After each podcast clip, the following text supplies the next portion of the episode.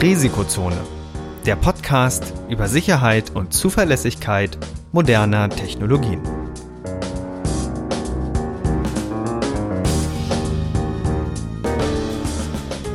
Heute mit Professor Dr. Andreas Noack und Viktor Gaske. Die im Podcast erwähnten Methoden und Werkzeuge für Angriffe dienen ausschließlich dem Bildungszweck zur Verbesserung der IT-Sicherheit.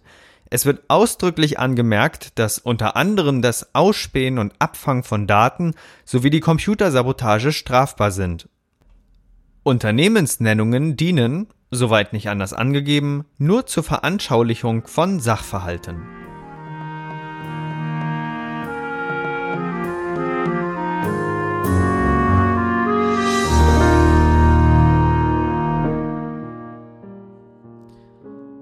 Hallo und herzlich willkommen zu einer neuen Episode des Risikozone Podcasts. In der letzten Episode haben wir ja schon so ein bisschen angekündigt, dass es in den nun folgenden Episoden mehr um das Thema Authentifizierung geht. Und ja, dieser Sache möchten wir uns heute widmen. Also in so einem einfachen Einstieg erstmal. Wie geht's dir, Andreas? Äh, hervorragend. Ähm, also ich bin, bin schon sehr gespannt, wie wir das Thema vom letzten Mal so ein bisschen weiterentwickeln können heute. Und ich glaube, äh, wir sollten vielleicht mal so ein bisschen Basics machen.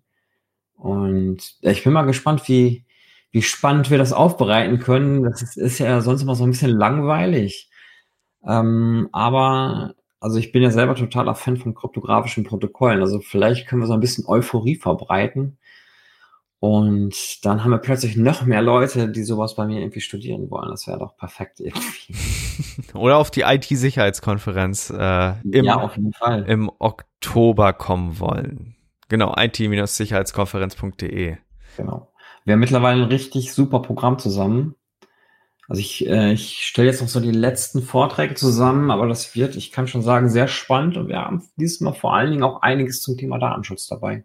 Ja, Datenschutz ist ein Thema, was uns auch heute begegnen wird, weil wir nämlich über verschiedene Mechanismen sprechen werden, die aus meiner Sicht das Internet so ein bisschen kaputt gemacht haben. Aber auch der Grund. das Internet kaputt. Erzähl doch mal. Cookies, kommen wir nachher zu. Ähm, Cookies. Aber auch dazu geführt haben, dass wir uns überhaupt im Internet einloggen können. Ja.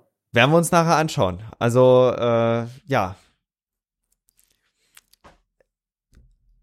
ist, ist auf jeden Fall eine sehr spannende Geschichte, ähm, die, die viel Ärger hervorgerufen hat und bis heute noch ein Thema ist, was äh, viele Gesetze beschäftigt und äh, zum Beispiel auch der Grund ist, warum wir in Deutschland jetzt ein richtiges Cookie-Gesetz haben. Das TTDSG. Äh, ist, ist, Krass. Ja. Es gibt ein Cookie-Gesetz. Ja, natürlich. Das, das, das kam über die Jahre. Also wir können da nachher da mal ein bisschen reingucken, aber am Anfang möchten wir so ein bisschen drüber reden, ähm, wie überhaupt oder warum wir überhaupt äh, uns bei Computern einloggen, wie das Ganze funktioniert und äh, wie wir endlich weg von diesen äh, blöden Passwörtern kommen. Also, ähm, oh, äh, kannst du das kurz zusammenfassen? Gibt es da gute Nachrichten? Werden wir bald diese seitenfüllenden Banner irgendwann los? Nein. Nein. also es wird. Nerven einfach nur, besonders auf dem Smartphone. Man will eine Webseite besuchen und es ist eine neue Webseite, die man noch nicht besucht hatte. Oder eine alte Webseite, die irgendwie vergessen hat, dass man das schon mal geklickt hat. Und zack, hat man wieder den ganzen Bildschirm voll, muss sich da erstmal durchklicken, wenn man nicht seine komplette Pri Privatsphäre aufgeben möchte. Es nervt. Ich, ich bin ja trotzdem überzeugt, dass es nichts hilft, wenn man diese ganzen Cookie-Banner mit Nein beantwortet. Also da wurde, da wurde ein komischer Abzweig gewählt, ähm, immer dieses Thema Einwilligung hervorzurufen oder, oder vor allen Dingen etwas über eine Art und Weise umzusetzen, die nicht im Browser vorher festgelegt wird. Zum mhm. Beispiel, wenn man sagt. Interesse und so, ne? Ja, das ist ja, das ist ja das berechtigte Interesse ist ja wieder das Ausstiegsszenario. Da, da musst du ja nicht den Betroffenen fragen. Was die meisten haben wollen, ist eine Einwilligung. Und das machen diese Cookie-Banner. Und ähm, also wer zum Beispiel eine Webseite baut und unbedingt Daten erheben will, oh, ne, muss ja mal gucken, ist das überhaupt sinnvoll, der, der ist ohne jetzt da in die Welt der Rechtsberatung äh, vortreten zu wollen, der, der ist mit einer Einwilligung immer schwieriger dran, als wenn er ein berechtigtes Interesse rechtfertigen kann. Weil berechtigtes Interesse, also bei einer Einwilligung muss man immer eine aktive, richtige Einwilligung einholen und was jetzt als Einwilligung durchgeht, ach, das, das ist immer eine, eine, eine schwierige Geschichte. Und ähm, ah, das ist ein eigenes Thema. Also da, da gibt's aber deutlich bessere Podcasts, die, die äh, sich extrem gut darauf spezialisiert haben, zum Beispiel Rechtsbelehrung. Äh, ist ein sehr spannender Podcast. Viele Episoden hat ähm, sich Thomas Schwenke damit beschäftigt, wie jetzt überhaupt die DSGVO äh, in diesem ganzen Lichte zu betrachten ist und äh, das, das, das, wie gesagt, es füllt einen kompletten Podcast bei denen. Ähm, das, das will ich jetzt hier gar nicht anschneiden. Wir wollen so ein bisschen über das Thema, wie gesagt, Anmeldung reden und vor allen Dingen, warum wir überhaupt ein Passwort haben. Äh, warum haben wir das denn überhaupt? Äh, wir brauchen Passwörter für die Authentifizierung. Also oft, nicht immer, aber, aber oft. Das heißt, wenn ich herausfinden will, dass du Victor bist, dann würden wir ein Passwort vereinbaren, was wir natürlich niemandem sagen, und wenn wir dann kommunizieren und ich dich zum Beispiel nicht sehen kann, also über Telefon, dann könntest du, kann ich sagen, hey, sag doch mal das Passwort. Wenn du mir dann das Passwort sagst, dann weiß ich, weil wir das ja mal vereinbart hatten und kein anderer das kennt, dass du Victor bist. Also wenn es richtig ist. Genau. Ähm, und wir nennen das ja Shared Key. Richtig, genau. Weil wir beide das gleiche Passwort wissen. Ja, nämlich das, auf das wir uns geeinigt haben. Ja. Äh, ein, ein typisches Beispiel, wo man das hat, ist ja einerseits die Anmeldung am Rechner. Da haben wir ja Benutzername, Passwort. Und ein anderes Szenario, wo das Ding auch richtig Shared Key dann heißt oder Pre-Shared Key, äh, das ist ja dann WLAN. Da haben wir ja auch so ein Verfahren, wo wir, obwohl das unterschiedlich funktioniert, also das, das ist ja, ich glaube, da müssen wir nochmal unterscheiden, weil WLAN ähm, macht ja trotzdem was wir dann gleich uns anschauen werden, äh, etwas in Richtung Challenge Response, aber wir haben trotzdem ein gemeinsam vereinbartes äh, Passwort in dem Sinne, ne? Genau. Also das gemeinsame Passwort nutzen wir, um wirklich da festzustellen, dass auch die richtigen Identitäten an der Kommunikation beteiligt sind. Und ähm, naja, wenn, wenn wir uns am Computer anmelden, dann müssen wir natürlich auch nachweisen, dass wir die richtige Identität sind, die diesen Computer benutzen möchte, darf. Und auch da müssen wir es natürlich irgendwie nachweisen. Und man könnte sich im Prinzip vorstellen, auch gut, auf der einen Seite bleibt natürlich der Prozess auf dem Computer drauf, auf der anderen Seite funke ich irgendwas mit WLAN durch die Welt. Ähm, aber im Endeffekt würde ich in beiden Fällen irgendwie mein Passwort einmal eingeben oder es ist halt im Handy gespeichert, das ist dann auch egal. Und das würde benutzt werden, um dieses Kommunikationsprotokoll irgendwie abzuschließen. Genau. Und was wir auf jeden Fall da schon mal ähm, als Unterscheidung feststellen können, ist, dass wenn wir uns beide auf ein gemeinsames Passwort einigen, äh, dann gibt es mehrere Möglichkeiten, den anderen zu überzeugen, dass ich im Besitz dieses Passworts bin. Ja, das heißt, die erste Variante ist, ich schicke dir das eins zu eins rüber. Aber hier haben wir eben äh, das Problem, dass wenn ich das Passwort dir eins zu eins rüberschicke und du jetzt äh, nicht der bist, mit dem ich glaube zu sprechen, dann habe ich das Passwort an jemanden geschickt, der es jetzt auch hat. Und dann ist unser angeblich so sicheres Passwort leider nicht mehr geheim. Genau, also ein Passwort sollte schon ähm, nur den nur den beteiligten Akteuren bekannt sein. Genau. Wenn ich jetzt nämlich die die Schwierigkeit habe, also angenommen, ich setze mich äh, an den falschen Computer und gebe Benutzername und Passwort ein, dann habe ich äh, das am falschen Computer eingegeben und wenn dieser Computer bösartig ist, dann hat er jetzt mein Passwort. Und ich glaube, das war den Entwicklern, die WLAN spezifiziert haben oder insbesondere WPA2 spezifiziert haben, ähm, war es ja auch bewusst, dass man das ja so nicht machen kann, weil du ja ansonsten jeder bösartigen ähm, äh, Station, äh, jedem, jedem Access Point dein Passwort verraten würdest. Und deswegen haben die was anderes entwickelt, damit ich beweisen kann, dass ich mein Passwort habe. Wie funktioniert das? Also warum, warum äh, kann ich nicht eine WLAN-Station eröffnen und die Passwörter, ja, also ich, ich erstelle jetzt, ich gehe jetzt zu dir nach Hause, ähm, erstelle jetzt ein WLAN mit deinem Namen und versuche dein Passwort abzufischen, weil sich ja die Geräte auf deinem Gerät anmelden wollen, aber in Wirklichkeit bei mir anmelden, weil ich den stärkeren WLAN-Router habe. Warum komme ich nicht an dein Passwort ran? Ähm, weil ich mein Passwort normalerweise, also wenn das Protokoll ein bisschen was auf sich hält, eben nicht einfach so im Klartext durch die Welt funke.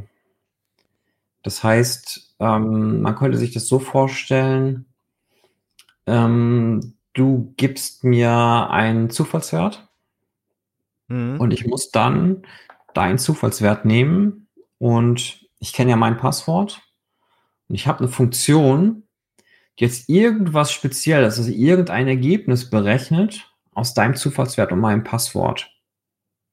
So, dieses Ergebnis von der Funktion, das schicke ich dir zurück.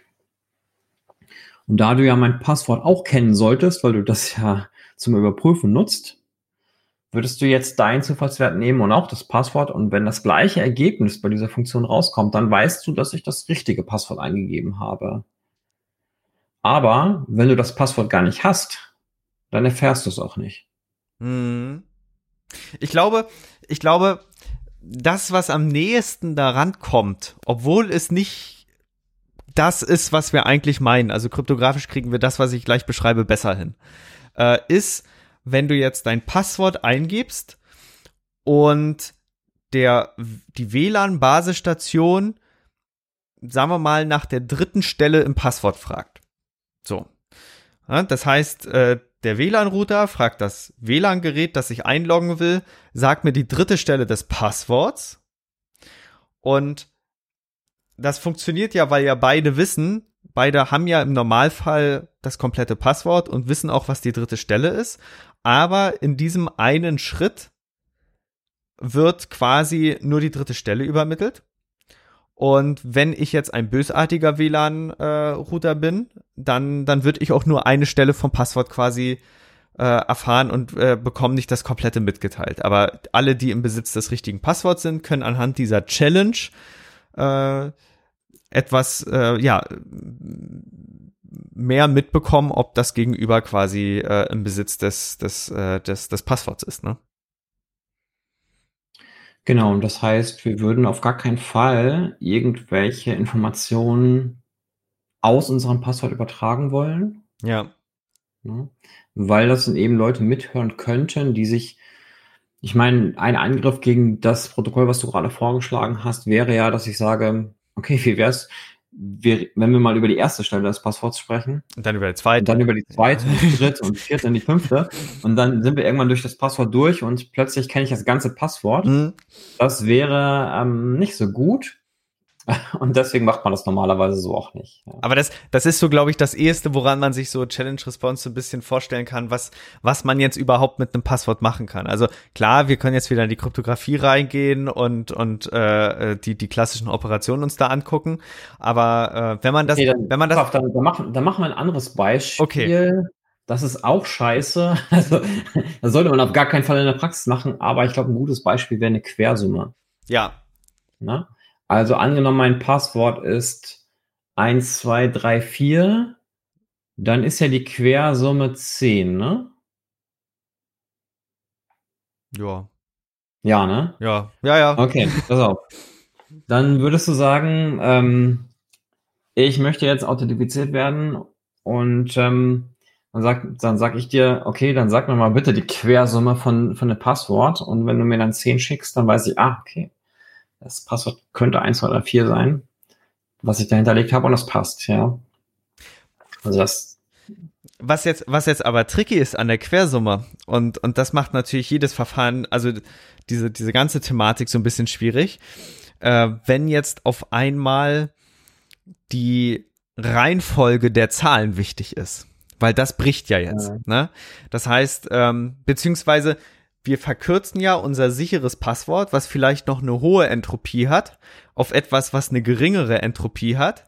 Das heißt, äh, wir, wir, wir müssten uns, um das sicherer zu machen, glaube ich, auch eher darauf einigen, okay, wir machen einmal die Quersumme, auf der anderen Seite machen wir noch irgendwas anderes mit unserem Passwort, damit ich, damit das Gegenüber immer mehr die Sicherheit hat, dass er sich nicht quasi die ganzen Antworten quasi ausgedacht hat und die zufälligerweise stimmen.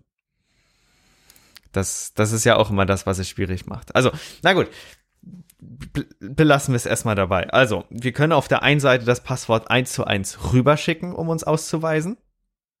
Oder wir äh, machen dieses Challenge-Response-Verfahren, wo du eine Funktion benutzen, um was damit zu rechnen. Genau. Und ich glaube, ganz besonders wichtig ist, also wir hatten ja gerade das Quersummenbeispiel, und das ist eigentlich vom Protokoll her, ich habe ja schon gesagt, das ist scheiße, ist klar, die Quersumme ist nicht sicher, was was angeht, aber es ist tatsächlich noch viel schlimmer. Stell mal vor, wir würden uns darauf vereinbaren, dass wir anstatt unser Zahlenpasswort nur die Quersumme schicken. Mhm. Dann müsste ein Hacker nur einmal die Quersumme abfangen und könnte sich immer für uns authentifizieren. Ja. Ja, das wäre total doof. Und deswegen brauchen wir ein Verfahren, wo diese Frage immer eine andere ist. Ja, ja. Ne? Also, klar, man könnte jetzt sagen, okay, angenommen, wir würden die Quersumme mit 13 multiplizieren, was für ein Wert wäre das dann? Ne? Klar, so könnte man das auch machen. Mhm. Nur doof, dass man nachher das Ergebnis wieder durch 13 teilen könnte. Das würde also auch nicht funktionieren, aber in diesem, in diesem Prinzip ja, würde man sowas machen. Und genau so funktionieren diese Challenge-Response-Verfahren. Also man könnte zum Beispiel eine kryptografische Hash-Funktion einsetzen. Und ähm, die bildet ja einen festen Wert, also ein, ein Ergebnis ab über eine bestimmte oder beliebig lange Eingabe. Und da würde man dann einfach die Challenge nehmen, also das, den Zufallswert, ne, den, den du mir schickst. Und dann nehme ich mein, das Passwort, was wir ja beide kennen, pack das hinter diesen Zufallswert dahinter und hash beides zusammen. Und dann übertrage ich hier diesen Hash-Wert zurück. Und du machst eben das Gleiche, weil du ja auch das Passwort kennst und kommst dann aber ebenso nicht auf das Passwort drauf. Hierfür ist natürlich auch ganz besonders wichtig, dass wir, wenn wir nur eine kleine Modifikation an unserer, an unserem Passwort machen, dass das auf den Hash einen großen Einfluss hat. Quasi der Avalanche-Effekt. Weil, wenn wir den ja nicht hätten, äh, und uns auf unser Quersummenbeispiel wieder zurückkommen würden, und einfach sagen, deine Zahlen, die wir haben, da machen wir jetzt plus drei und dann bildest du die Quersumme, äh, dann, dann kann man das ja immer so einfach abziehen und äh, das, das macht es ja quasi nicht sicherer. Aber ja, kryptografische Hash-Funktionen, die, die äh, haben ja da einen deutlich schöneren Effekt, was das auch alles da quasi da betrifft, ne? Richtig, genau. Die sind eigentlich dafür genau vorgesehen, sowas zu tun. Aber es gibt tatsächlich noch ein, eine Stolperfalle in dem System mit, den, mit diesem Challenge-Response-Verfahren. Und das ist einfach, wenn wir, wenn ich ein Passwort habe, was aus vier Ziffern besteht, ne? so wie wir es gerade hatten, 1, 2, 3, 4. Mhm. Und du schickst mir eine Zufallszahl und ich schicke dir den Hash von dieser Zufallszahl und mein Passwort wieder zurück. Dann könnte jemand hingehen und sagen, hey, ich glaube, die haben Passwörter mit vier Ziffern. Und diese Challenge, diesen Zufallswert habe ich ja bekommen. Jetzt probiere ich einfach mal alle Möglichkeiten für vier Ziffern aus und wenn zufällig das Ergebnis ähm, dabei rauskommt, was ich zurückgeschickt habe, ne, diesen, diesen Hash-Wert, dann habe ich das richtige Passwort. Und so könnte man dann auch das Passwort brute. Das heißt, so ein Challenge Response Verfahren ist unter Umständen nicht resistent. Und jetzt kommt der Fachbegriff gegen Offline Brute Angriffe. Offline heißt, wenn ich mir deine Challenge abspeichere, dann kann ich auf meinem Computer so lange durchprobieren, bis ich das richtige Passwort raus habe. Das Lustige an dem Verfahren, ähm, wenn wir das, also wenn wir mit dem Hash wären, dann, dann wäre es ein bisschen blöd, aber wenn wir zum Beispiel immer noch bei der Quersumme bleiben würden, ne, in der Theorie, dann, dann wäre das Verfahren so unsicher, dass offline Brute Force schon wieder erschwert wird, weil ich dann nicht weiß, ist das Passwort 1234 oder 4321 oder 1243, ne? Das, das, das macht es ja auch immer deutlich schwieriger. Und ähm, ja, deswegen ist das immer ein Ausbalancieren, äh, der, der entsprechenden äh, Komponenten. Aber so kompliziert, wie wir das gerade oder in einer so hohen Ausbaustufe, wie wir das gerade erklärt haben, äh, ist das ja tatsächlich im Internet sogar gar nicht mal. Also die machen das viel übler, weil wenn wir uns beim Internetdienst einloggen, schicken wir dem das Passwort eins zu eins komplett rüber. Und damit sind wir wieder beim blöden Ausgangspunkt. Wenn wir auf der falschen Webseite landen, wenn wir auf der falschen Webseite landen, eine Webseite, die sich irgendwie so ausgibt wie zum Beispiel Banken. So. Und wir glauben, wir geben, äh, wir möchten unser Passwort da eingeben, um uns da einzuloggen. Dann geben wir den eins zu eins das echte Passwort ja rüber, schicken das eins zu eins rüber und äh, dann sind es also nicht mehr nur die Bank und wir, die dann eben Kenntnis von dem Passwort haben. So, und das sind eben die Effekte, die das so ein bisschen äh, schwieriger machen. Und äh, dazu müssen wir immer noch sagen, dass das Passwort selber ja nur eine von, von vielen äh, Methoden ist, sich einem System auszuweisen, nämlich das Passwort bezieht sich ja auf Wissen. Ne? Wenn wir jetzt zum, zum Stichwort Multifactor Authentication, Authentication übergehen, äh, was, was haben wir denn noch für Möglichkeiten? Ich Besitz. Besitz. Besitz. Ne? Ja. Und äh, das geht ja in Richtung Fingerprint, ne? Hm? Das geht ja in Richtung Fingerprint. Ähm, ja, Besitz könnte auch in Richtung Keycard gehen oder sowas oder Schlüssel. Mhm. Das wäre auch eine Möglichkeit, ne? Nur wenn ich in der Lage bin, durch diese Türen durchzugehen, die ein ganz normales Türschloss hat, bin ich der Richtige, weil ich der Besitzer des Schlüssels bin. Na, das wäre Besitz. Ja. Na? Oder digitale Keycard kann man natürlich auch machen. Ne? Ähm, oder Eigenschaften, ne? also sowas wie ein Fingerabdruck hast du gerade schon angesprochen. Ah, genau. Ich, ich, ich hab's, äh, hab nämlich gerade gesehen, da habe ich, äh, das war zwar so ein bisschen in die Richtung, aber es war nicht ganz korrekt. Ja. Also die drei wichtigen Dinge sind Wissen, Besitz und Inherenz, also Sein. Und Wissen ist ja Passwort, Besitz ist sowas wie TAN-Generator, Chipkarten, äh, was, mhm. was wir da schon hatten. Und Inherenz ist quasi Fingerabdruck, Stimme, Gesicht, Bewegung. Also alles so, was, was in diese Richtung da genau, geht. Also alle biometrischen und physiologischen Merkmale, ne? So man sich da quasi entsprechend äh, ausweisen kann. Das Tolle am Passwort ist, es ist nicht auf eine Person bezogen. Das heißt, Wissen kann man, auch wenn man es nicht soll, mit Leuten teilen. Das geht bei Inherenz nicht so einfach und äh, Besitz geht eigentlich fast auch noch. Also wenn wir jetzt nämlich zum Thema übergehen, sich doch anonym bei einem Dienst zu authentifizieren, so, dann ist Wissen doch noch eine gute Möglichkeit, weil wir nicht unsere echte Identität im echten Leben preisgeben müssen, wie man uns nämlich dann auch tracken könnte. Weil Tracking ist ja bei Passwort, bei Wissen gar nicht so einfach wie zum Beispiel bei Fingerabdruck.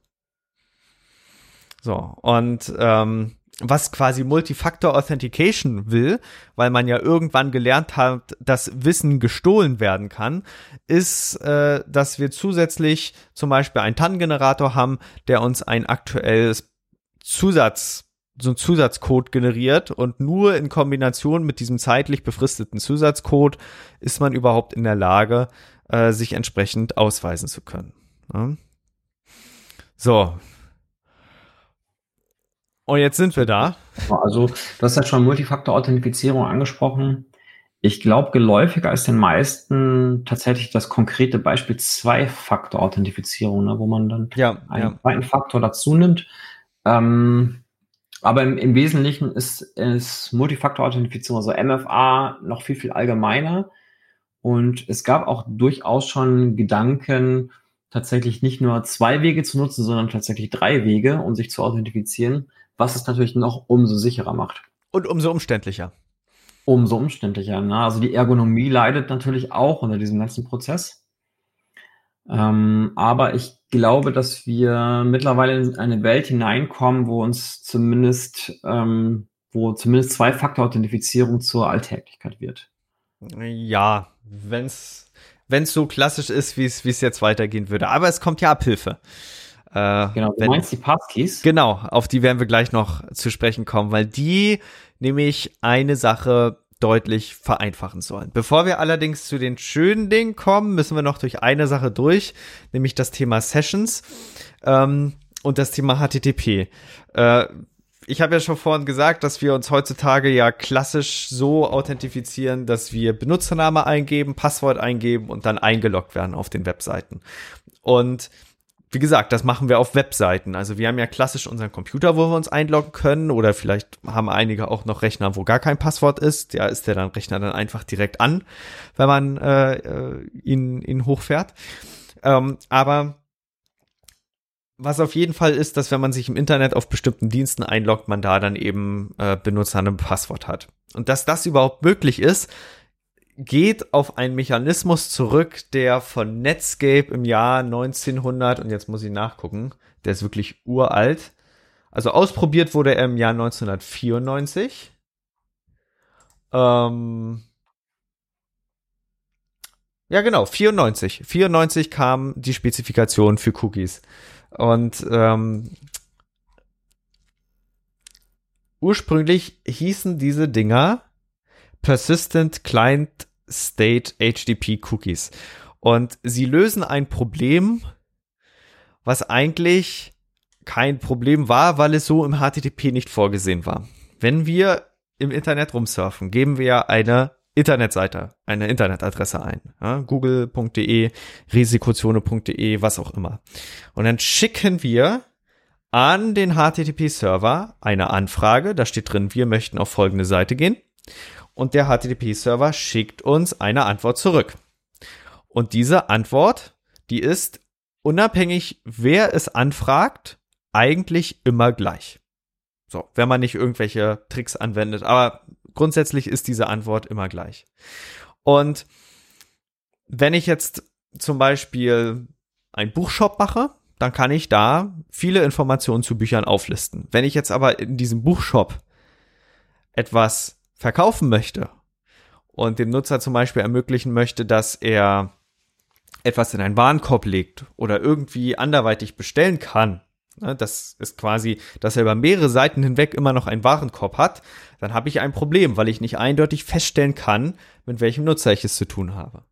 Jetzt könnte man auf solche Tricks kommen, wie zu sagen, okay, ich speichere es anhand der IP-Adresse, die man schon irgendwie ausgelesen bekommt, aber äh, mehrere Nutzer teilen sich in der Regel eine IP-Adresse. Das macht es also bei IPv4 nicht so einfach. Und dann kamen die Leute von Netflix, äh, von nicht Netflix, sondern eher Netscape auf die Idee zu sagen, wir bauen jetzt einen Mechanismus, dass der Webserver bei seiner Antwort sagen kann, hier folgenden Wert, den speicherst du jetzt im Webbrowser und wenn du das nächste Mal eine Anfrage schickst an den Webserver, dann schickst du immer diese Zusatzinformation, die jetzt auf deinem Rechner gespeichert wird und vom Webserver entschieden wurde, diese schickst du einfach wieder mit. Das heißt, ähm, gehst quasi zum Webserver hin und willst zum Beispiel eine Seite aufrufen und dann sagt er dir zurück, okay, hier ist die Webseite und übrigens, äh, das ist deine, deine Nutzernummer und speicher die mal bei dir drin. Und wenn du wieder was von mir haben willst, dann schick die Nutzernummer mit. Und mit diesem Mechanismus haben sie es ermöglicht, dass der Webserver zuverlässig einen Nutzer wiedererkennen kann. Und wenn wir so einen Mechanismus schon haben, dann können wir zum Beispiel einen Warenkorb implementieren.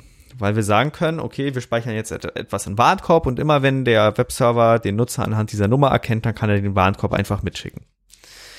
Und dann kamen irgendwann solche Systeme auch wie PHP und, und haben dann eben auch die Sessions äh, quasi in dem Sinne für sich mitentdeckt und so konnten wir überhaupt erstmal den Login umsetzen. Dass wir also einen Mechanismus haben, dass jemand zum Beispiel sagen kann, hier ist mein Benutzername, hier ist mein Passwort und wenn der Webserver sagt, okay, das stimmt, dann kommt der Nutzer in den geschützten Bereich. Und damit wird HTTP so ein bisschen kaputt gemacht, weil jetzt gibt's nicht mehr dieses, ich schicke dir etwas hin und alle bekommen das gleiche zurück oder wir können Ressourcen eindeutig adressieren, sondern es gibt auf einmal eine Session, diese Nummer.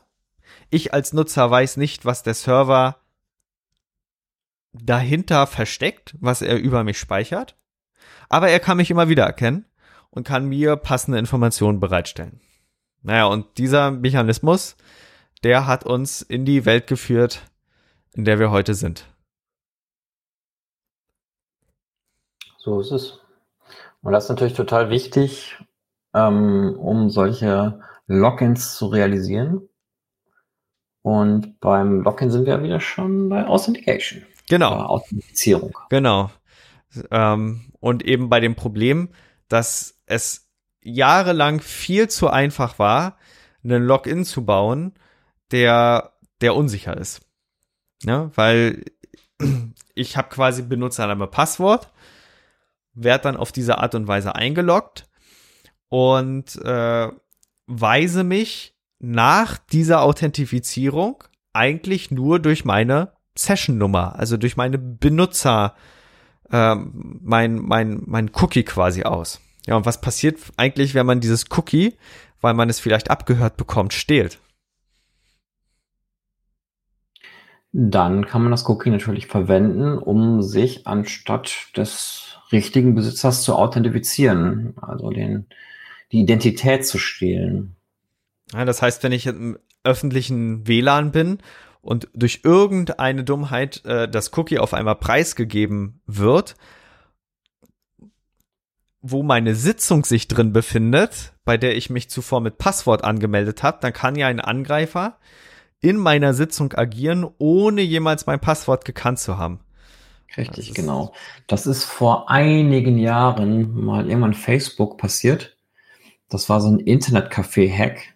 Und ähm, damals war das noch so, dass der Login bei Facebook, der war bereits über HTTPS abgesichert. Ja. Aber die eigentliche Session, das Session Cookie, ja, der wurde dann im weiteren Verlauf über normales HTTP übertragen, weil man hat sich gedacht, na ja, das Passwort hat er einmal sicher übertragen im Login, das ist also gesichert und jetzt können wir die restliche Seite mit viel, viel einfacherem HTTP machen. Das kostet unsere Server weniger Ressourcen. Und das Problem war einfach, dass da dieses Cookie drin war, in diesem, in diesem HTTP-Verkehr. Das konnten Hacker dann klauen und konnte dann plötzlich auf der Facebook-Seite von anderen Leuten irgendwelche Sachen posten, wenn er das bei sich im Browser sozusagen aktiviert hat, dieses Cookie. Und das war dann der Grund, warum Facebook irgendwann komplett auf HTTPS umgestiegen ist. Und es ist heutzutage so nicht mehr möglich. Das muss man, glaube ich, auch Richtig, dazu sagen. Genau, also, weil eben der komplette Service jetzt über HTTPS läuft und auch das Cookie jetzt tatsächlich im sicheren HTTPS-Kanal übertragen wird. Also ein total altes Relikt, aber es zeigt uns, wie wichtig es ist, dann doch alles doch, äh, wenn wir geschützte Bereiche haben, über, über verschlüsselte Kanäle zu übermitteln.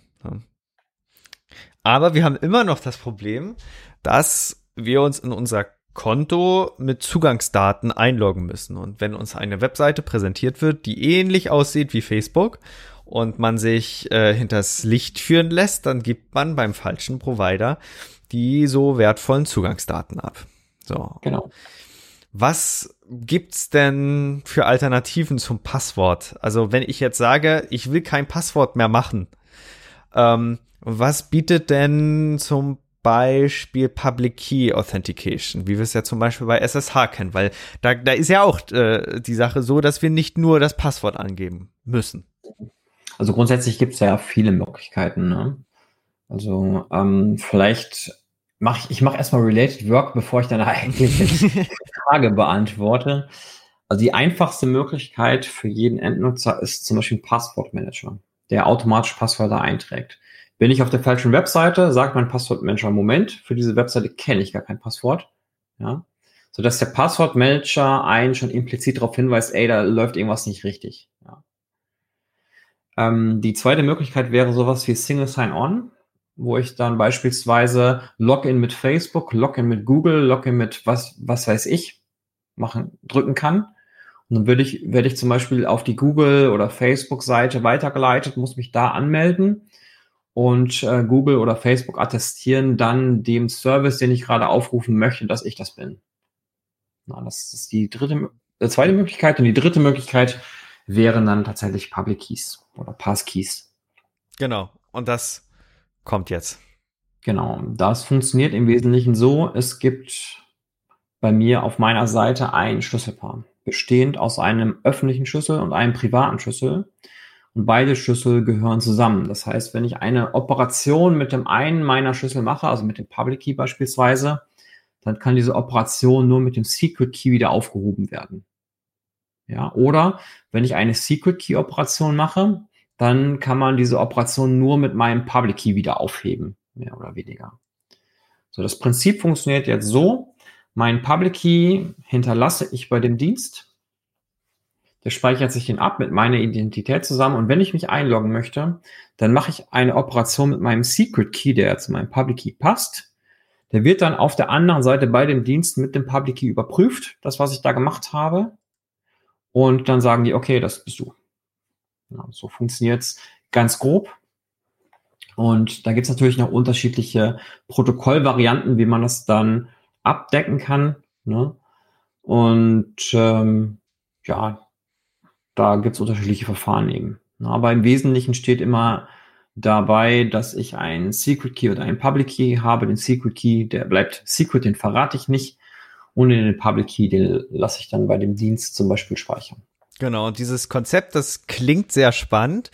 Das ist eigentlich auch äh, sehr wirksam, weil wir haben auf jeden Fall äh, Authentifizierungsmerkmale, die nicht wie in unserem vorgegebenen Beispiel vorhin nur mit vier Zahlen arbeiten oder mit einem Passwort, was irgendwie nur acht Stellen hat oder so, sondern viel, viel, viel länger sind, auch gar nicht mehr für einen Nutzer lernbar sind, aber trotzdem genug Sicherheit und vielleicht Komfort bieten, damit man diese Information übermitteln kann. Und all das, was wir beschrieben haben, das äh, geschieht auch gar nicht im Vordergrund, sondern äh, im Hintergrund. Ich logge mich dann einfach nur so ein. Und äh, auch diese ganzen Phishing-Angriffe, die wir vorhin noch angesprochen haben, sind mit Passkeys gar nicht mehr so einfach möglich, weil wenn ich auf die falsche Webseite gelockt werde, die ähnlich wie zum Beispiel meine Bank aussieht, dann sagt trotzdem äh, das äh, Passkeys-System kenne ich nicht, äh, weil ich habe dazu keinen kein, ähm, Schlüssel entsprechend bei mir hinterlegt und deswegen kann ich der Webseite auch nichts übermitteln.